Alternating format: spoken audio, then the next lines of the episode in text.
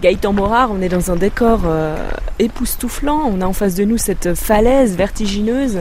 Et puis on aperçoit une sorte de gouttière en bois accrochée sur cette paroi rocheuse. C'est unique au monde ce type de construction. C'est ce qu'on appelle des chenaux exactement. C'est un assemblage de planches sans clous, sans colle de l'époque. Donc c'est une euh, technique de construction qui date déjà du 15e siècle. C'est euh, ce bis qui figure sur euh, l'actuel billet de 100 francs de la Confédération. Et en 1831, un tunnel a été construit pour faire passer l'eau du bis. C'est un tunnel qui est encore assez petit et dont le passage est encore assez difficile d'accès. Effectivement, il faut se pencher pour passer dans le tunnel. Il y a de la lumière par contre, c'est étonnant. Effectivement, même si les bis en Valais sont toujours d'utilité agricole, 80% hein, de nos prairies vignobles sont toujours irriguées par l'eau des bis, ils ont surtout une fonction touristique actuellement. Donc ce tunnel a été aménagé et du coup il y a une lumière pour traverser le tunnel et une petite plateforme pour pouvoir aller observer à quel point c'était impressionnant euh, ces constructions de l'époque. On est vraiment sur une passerelle au-dessus du bis ancestral. On a une chute de plusieurs centaines de mètres sous nos pieds et on voit ces constructions de l'époque donc, qui sont soutenues par des pièces en bois qu'on appelle les boutsets, qui sont encore datées, on voit les dates de 1810-1820. Donc on a un bis qui résume l'histoire et l'évolution des, bis valaisans. Donc là, à ce moment-là, on est en train de passer euh, au-dessus d'un torrent.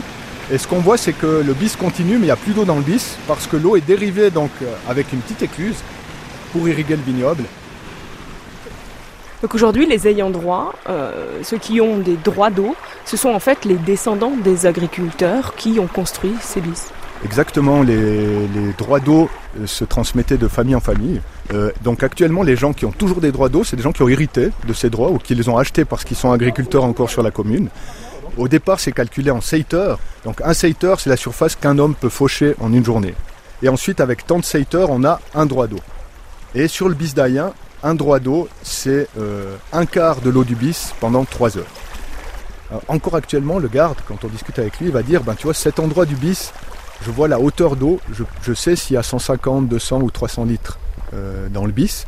Et en ouvrant l'écluse un quart, un demi, ben, on sait combien de litres on va mettre euh, à l'agriculteur ou dans le torrent pour répartir l'eau de manière beaucoup plus fine.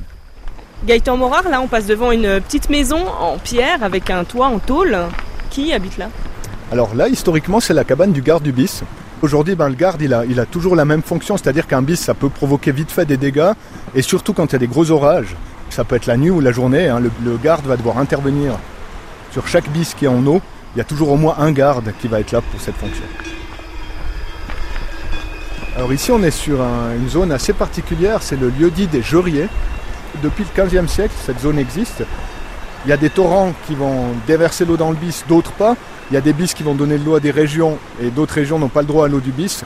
Et là, on voit tout un système de croisement avec euh, ben, des ponts, des canaux en bois qui vont finalement aller répartir l'eau. Et ça nous, euh, met en, avant aussi toute l'importance en fait euh, de, l'eau à une certaine époque. Hein. Sans les bis, on n'aurait très probablement pas eu de prairies à vaches.